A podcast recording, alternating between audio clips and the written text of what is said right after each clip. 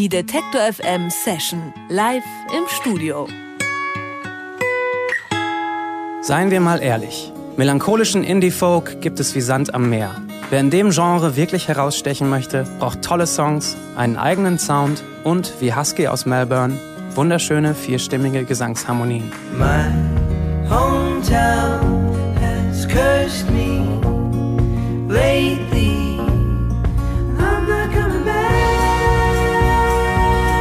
Den Kern der Band bilden der namensgebende Husky Gewender und sein Cousin Gideon Price. Die beiden haben Husky 2008 gegründet. Ihr Debütalbum Forever So ist international so gut angekommen, dass sie als erste australische Band überhaupt vom Kultlabel Sub Pop unter Vertrag genommen wurden. Mit dieser Unterstützung im Rücken haben Husky Touren durch die USA und Europa unternommen und dabei für Größen wie Neil Young eröffnet.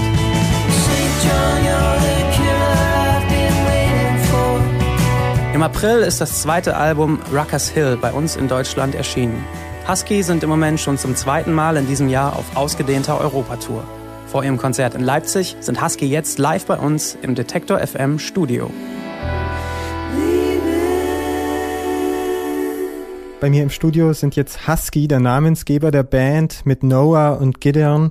Hello, guys. Hey there. You already know the studio. You've been here in 2012. Um, what has changed since then? Oh wow! Since 2012, what's changed with us, or what's changed in the whole world? With, with Husky and, and your band. And Yeah. maybe that's influenced by the changing world. For sure, I'm know. sure it is. Um, well, uh, a lot's changed. We have a new album now and a whole bunch of new songs. Um, we have a couple of new guys we're playing with uh, in our rhythm section. Really amazing guys um, who live in Berlin, and we also have been living in Berlin for the last six months. So that's been a big change as well. Es hat sich einiges verändert, sagt Husky seit 2012, seit sie das letzte Mal hier bei uns im Detektor FM Studio waren. Äh, sie haben die letzten sechs Monate in Berlin gelebt und haben dort auch mit vielen Berliner Künstlern zusammengearbeitet und haben jetzt ein neues Album, neue Songs rausgebracht. Um, this new album, Ruckers Hill, is named after a suburb near Melbourne. Where you used to live before living in Berlin. Um, that sounds kind of nostalgic and homesick. Um, what does this title mean to you? Yeah, it's a place in Melbourne uh, where I used to live just before we started touring a lot. So I left that house um, to go on tour, and it's a place. It's a really nice spot in Melbourne where you can, um, at the, especially at night, you can see the lights of the city in the distance. And um, I guess I spent a lot of time around there, and a lot of songs and stories from the album uh, took place in Ruckers Hill and in that time in my life, which is a time that's gone now. You know, I left it behind when we when we left to go on tour around the world. But do you still uh, have some influences from uh, Ruckers Hill, even when making music in Berlin? Uh, I mean, you know, everything that happens in your life, everywhere you've lived, and and all the the sort of uh, people you've met influence you in some way, I suppose. So I think, yeah, Ruckers Hill will al- always be an influence on on me and what I write and what I do.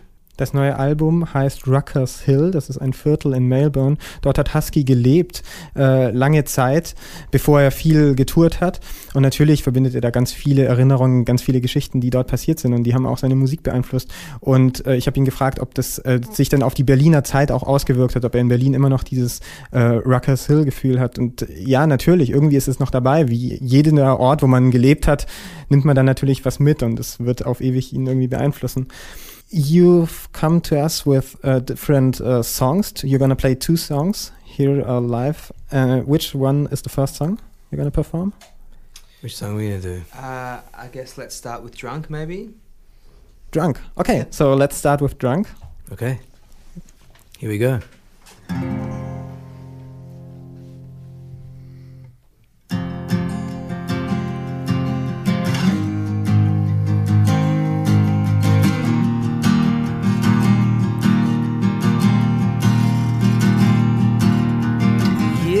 melt away in summers that go by like golden movies. We grew up so fast.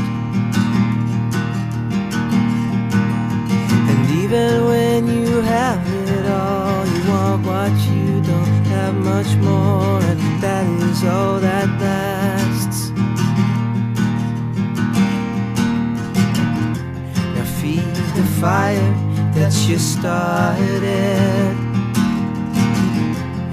walk the wire empty hearted.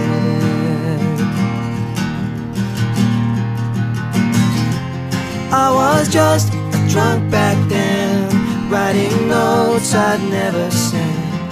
Come on back, I need you home. I know it's strange, but when in Rome, I feel the time is coming for you, for me, for everybody.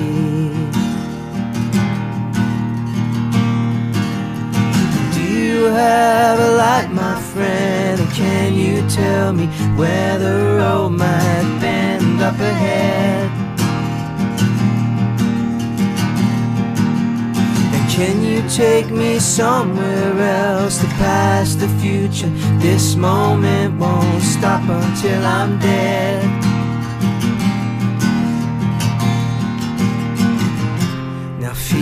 The fire that you started and walk the wire empty hearted.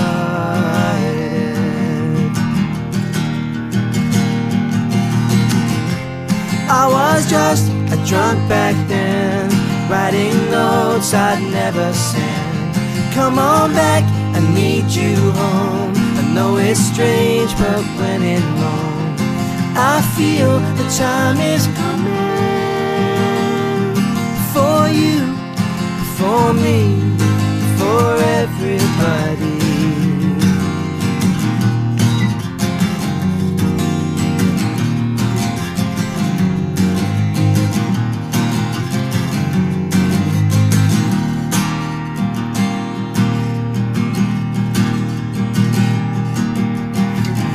They melt away in summers that go by like golden movies. We grew up so fast. I was just a drunk back then, writing notes I'd never send. Come on back, I need you home. I know it's strange, but when in Rome, I feel the time is coming. Feel the time is coming. But I feel the time is coming for you, for me, for everybody.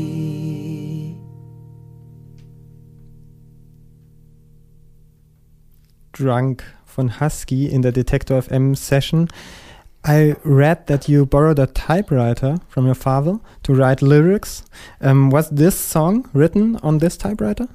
This song was not written on the typewriter, no. Um, But wh- what does it? Um, is it a difference to write using a typewriter or a pen or a computer? Yeah, I mean, I was. It was an. Ex- it was. I was experimenting with different ways of um, writing, and that included, um, you know, writing in different places at different times of day, even wearing different clothes. Um, it was an experiment, and the typewriter. It was. It did was a different feeling writing on the. generally, I write on a computer. These days, I write on my iPhone, just on the like notes, yellow note screen on my iPhone. But the typewriter had a kind of, I guess, the mechanical the me- sort of mechanical nature of it made it feel more like I was actually creating something. What does a typewriter song uh, sound like compared to an iPhone written song? I think that's impossible to put in words. Husky hat viel experimentiert mit dem Schreiben von Songs. Er hat verschiedene ähm, Aufschreibetechniken verwendet, also ein Computer. Er sagt, er schreibt jetzt heutzutage viel mit seinem Telefon auch. Er hat verschiedene Stifte verwendet. Er hat sich sogar anders angezogen. Und, darauf habe ich ihn angesprochen, er hat sich eine Schreibmaschine ausgeliehen von seinem Vater. Drunk, den Song, den wir gerade gehört haben, der wurde darauf nicht geschrieben, aber andere. Und er wollte einfach ausprobieren, was es mit einem macht, wenn man so verschiedene ähm, Medien nutzt, um zu schreiben. Rucker's Hill was mixed by uh, Phil Ek, um, who worked with uh, Fleet Foxes and the Shins. He's based in the US and you in Australia and then later in Berlin. So uh, you had a time difference when producing the album. Um, was it difficult to work with this uh, time shift? Um, yeah, the, the, the time difference was sometimes difficult. Working with him was, was amazing. Um, that was a really great experience, especially uh, given that he's worked on so many records that we've loved for years and years, and it was a bit of a dream for us to um, to work with him. But at, at, the time, we were actually on tour, and so um, we were playing a show every night and um, finishing late and getting home late. But with the time difference, it meant that we had to be up often a few hours after we'd just gone to sleep and um, wake up at two or three in the morning, three or four in the morning, and um, start going through the first mixes that he'd sent through from America. So it was a pretty, um, yeah, it was a pretty weird time, but um, it was great. Sie haben mit Phil äh, Ek zusammengearbeitet, was eine großartige, ähm, äh, eine großartige Sache war für das, das letzte Album. Ähm, aber es war schwierig, weil er in den USA ist und dann natürlich die äh, Zeitverschiebung dazu kam. Und weil das noch nicht kompliziert genug war, war das auch noch eine Zeit, wo sie getourt sind. Das heißt, äh, sie hatten eh schon viel um die Ohren und mussten dann teilweise ganz spät äh, nachts nochmal arbeiten oder nochmal aufstehen, um sich das anzuhören, was er geschickt hat. Ähm, und diese Zusammenarbeit wurde also dadurch komplizierter gemacht, aber sie haben es trotzdem äh, gemacht und sind sehr glücklich darüber. You're on tour in Europe right now, and I noticed that you are a lot in Germany, maybe less in other countries, and you lived in Berlin. Uh, so, what is your special connection to Germany? It's our favorite country. We love Why? playing here. We love being here and playing here. Why? Do you tell me that you love Germany because you're in Germany and in, on a German radio? Yeah, we say that wherever we are. No, no, no. I'm joking. No, we, we've um, at the first time we ever played overseas was in Germany. So our, our first experience playing outside Australia was Germany, so it holds a special place in that way. Um, we've also toured a lot in Germany. Um, we started out on a tour with Boy. It was our very first tour in Germany and overseas was a tour with Boy in which we did 18 dates in, in Germany. So we've seen just about every corner of the country. And um, it's an amazing place to tour. The audiences are, are really great It really like into music and respectful audiences, which is amazing for us. Um, and it's a and Berlin in particular, which is where we've spent a lot of our time, is a great city. It's one of the world's great cities, and we wanted to experience it properly and be there for a while. Deutschland ist für Sie ein spezielles Land, Ihr Lieblingsland, das erste Land, in dem Sie ähm, im Ausland getourt haben. Ähm, und Sie sind deswegen auch nach Deutschland gegangen, weil Sie sagen, hier sind die Leute Musik verliebt. Sie sind ganz, ganz aufmerksam bei den Konzerten und es ist toll, das mitzuerleben. Um, ähm, you have another song for us? I hope so. Which one? We do. We're going to play um, play one of our songs called "I'm Not Coming Back." Okay.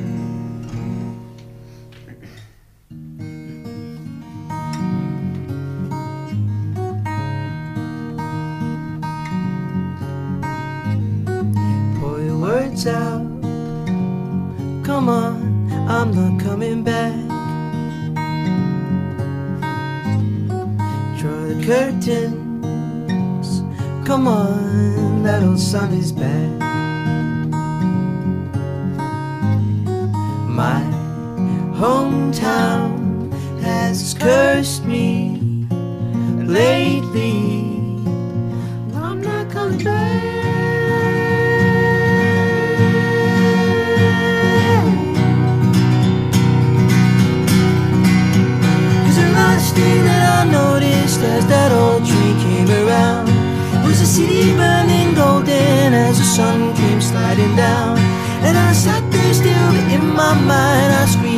Goodbye, farewell to my own town. I'm not coming back.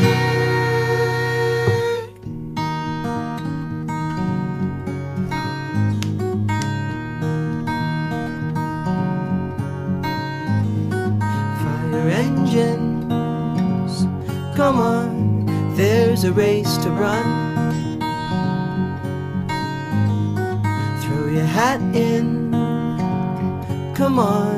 That's the starting gun.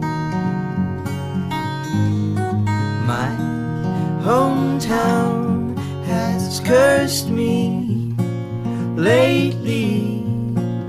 I'm not coming back.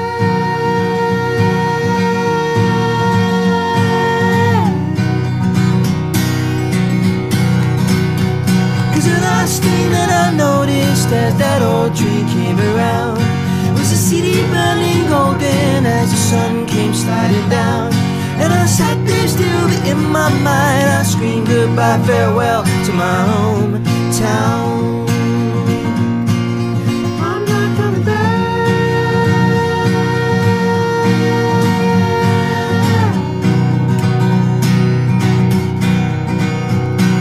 I woke in fright, the moon outside, sleep won't come. You don't when you need it. You just can't tell. Hope I'm brave. I hope's no good. I woke in fright, the moon outside, sleep won't come. You don't when you need it. You just can't tell. You never can. Son. I hope I'm brave. Hope's no good. I hope I'm brave. I, I, I, I'm not coming back. The last thing that I noticed as that old train came around was the city burning golden as the sun came sliding down. And I sat there still, in my mind I screamed goodbye, farewell to my hometown.